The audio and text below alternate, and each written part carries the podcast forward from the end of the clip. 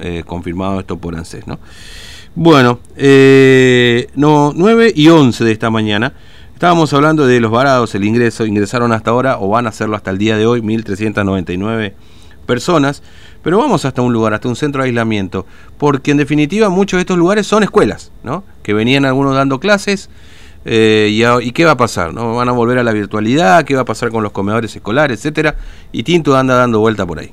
TVO Digital y Diario Formosa Express presenta Móvil de Exteriores. Tinto, buen día, ¿cómo estás? Buen día, ¿qué tal? ¿Cómo estás, Fernando? ¿Cómo está toda la audiencia? Te cuento que estamos en el barrio Juan Domingo Perón, en el, la EPES número 42, Estelvina Concepción Barreto. Eh, en este lugar estamos porque, bueno, eh, era uno de los colegios que eh, te, empezó las clases semipresenciales, Fernando. Sí. acá eh, después de toda esta pandemia, que vino también el ministro Alberto Zorrillas, eh, que estuvo acá, y bueno, eh, lo cierto es que a partir del viernes ya terminaron las clases y ahora comenzó a ser parte de un centro de aislamiento. Yo estoy con la vice directora, estamos hablando de la profesora Laura Descano, eh, Lescano, bueno, eh, profesora, cuéntenos, buen día. Eh, bueno, ustedes a, partir de, de cuándo ya pasaron a ser también un centro de aislamiento acá en el establecimiento. Muy buenos días, buenos días a la audiencia, ahí en el piso también. Eh, bueno, nosotros el jueves nos comunicaron que íbamos a formar parte de los centros de aislamiento preventivo, así que a partir del viernes empezamos a trasladar todo lo que es la documentación de la institución al CDI del barrio que amablemente nos han prestado las instalaciones para poder ocupar ahí y estar ahí desarrollando lo que es la parte administrativa. Fernando, acá te está escuchando la profesora Lescano. Eh, profesor Lescano, ¿cómo le va? Buen día, Fernando lo saluda, ¿cómo anda? Muy buenos eh, días. Buenos días. ¿Y, ¿Y, las clases qué va a pasar con las clases? Porque ustedes habían ingresado en un sistema semipresencial, es decir, que los chicos iban por un par de horas este, a, a la escuela, ¿no es cierto? Así es, nosotros habíamos empezado las semipresenciales en el mes de noviembre teníamos organizado los encuentros por grupos de alumnos. Primero y sexto año asistían todos los días y los demás grupos de alumnos en distintos turnos, con distintos grupos también y días de asistencia. Eh, de todas maneras teníamos previsto para el mes de noviembre y en los días de diciembre encuentros con los grupos de alumnos que por ahí necesitaban más refuerzo. Así que hemos concluido exitosamente lo que es la semipresencialidad antes de que nos comunicaran ah. el tema de que vamos a hacer un centro de aislamiento. Mm. Igual ahora siguen las clases virtuales como fue todo el año a través de los grupos de WhatsApp de los cursos, donde los chicos y los papás pueden recibir las tareas y enviar también a los mm. profesores sus trabajos. Igual ya estamos en, en, proceso de ir cerrando notas, digamos, ¿no? De este 2000, de este 2020, ¿no es cierto? Así es, en el día de hoy tendríamos previsto hacer un corte, no le estamos llamando trimestres tampoco, sino etapas. Eh, estamos haciendo a partir de hoy y mañana un corte para saber la situación de los alumnos y después sí quedaría lo que son el recuperatorio de diciembre y de todas maneras tienen tiempo los chicos de ir presentando los trabajos hasta febrero y durante el año que viene. Ah, porque se va, de todas maneras se va, se va a avanzar el año que viene con este eh, sistema o con esto que se denominó pendiente de aprobación, ¿no es cierto? Así es, los mm. alumnos que están aprobados llevarían la calificación numérica en las libretas y eh, los alumnos que todavía no logren los objetivos llevan las letras PA, o sea, pendiente de acreditación. Mm, y esto se resolverá el año que viene, digamos, ¿no? Con Así es. Mm, claro. Y, con el comedor, va, en realidad ustedes eh, están en escuela secundaria, ¿no es cierto? Sí, sí, sí. Eh, ustedes tienen merienda y desayuno, ¿no es cierto? Exactamente, tenemos el servicio de copa de leche que se estuvo brindando durante todo el año para las familias que mm. venían a retirar el cocido, o café con leche, lo que sea, con pancitos y demás. Eh, ahora en las semipresenciales el servicio se destinaba a los alumnos que asistían a clases y ahora con este tema de que vamos a hacer un centro de aislamiento tenemos que organizar la forma en que vamos a hacer llegar a las familias la mercadería o el servicio porque donde mm. estamos no tenemos dónde por ahí preparar para que vayan a retirar. Claro, sí, eh, eh, tengo entendido que hay algunos establecimientos, no sé si están ustedes eh, tomando esta opción, que por ahí retiran la mercadería, digamos, se, se está analizando por ese lado, digamos, a ver cómo, cómo lo van a hacer, digamos, ¿no? Así es, eh, nosotros estamos considerando esa posibilidad también. Eh, ahora justo nos tocó el fin de semana y trasladar las cosas, así que veremos de la forma en que vamos a asistir a las familias con el servicio de la Copa de Leche. Claro, claro, entiendo. ¿Cuántos alumnos tienen, este profesor Lescano? Son este? 615 en total. 615 en total. Y la mayoría, ah, bueno, no sé del relevamiento, seguramente hoy se conocerá el corte final, pero digo, la mayoría ha participado de las clases virtuales, este, no tuvo inconvenientes con esto, este, independientemente, por supuesto, por ahí de tener una conexión, de tener un equipo más o menos para poder conectarse, ¿ha habido participación de los chicos?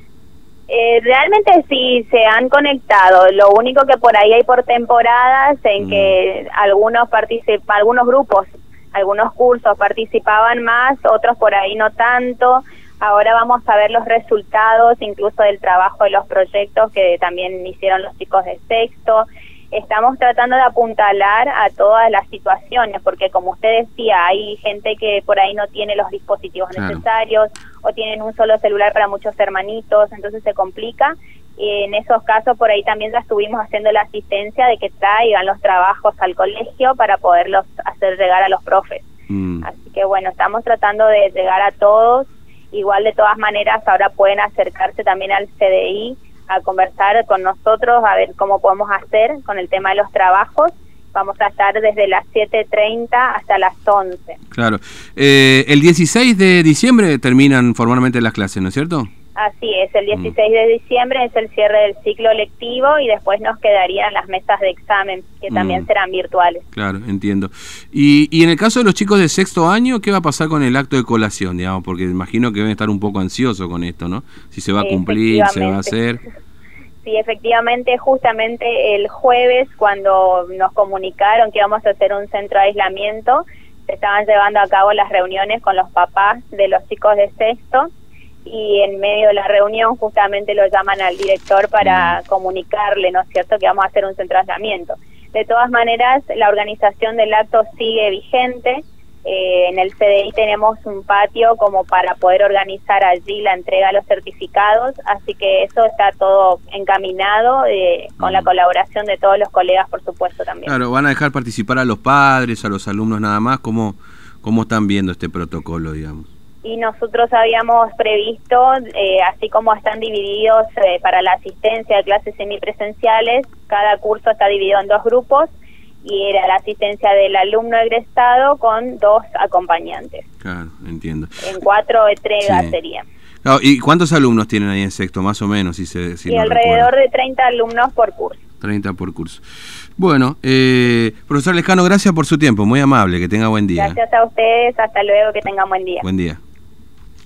Gracias acá entonces a la vicedirectora de la EPES número 42, estamos hablando de eh, Laura Lescano, que nos comentaba entonces esto, Fernando. A partir de ahora pasa a ser entonces un centro de aislamiento eh, este colegio que Sí. también fue el puntapié de las clases semipresenciales.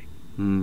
Sí, no, esto, esto, bueno, hoy, hoy de hecho, ahí lo decía la profesora Lescano también, pero bueno, ya tienen todos los colegios esta, esta fecha también, se van a, eh, es como una fecha de corte, ¿no? Es decir, acá se va a evaluar eh, si los chicos cumplieron o cumplieron con los objetivos, si han presentado sus, este, sus trabajos.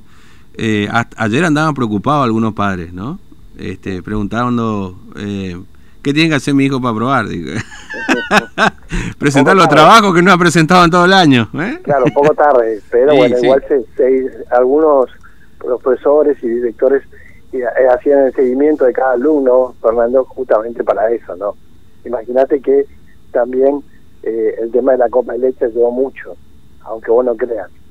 El tema de la copa de leche, le decía, usted viene a buscar, eh, a retirar la copa de leche, todo bien, pero tiene que traer el cuaderno de su hijo también Mm, la carpeta.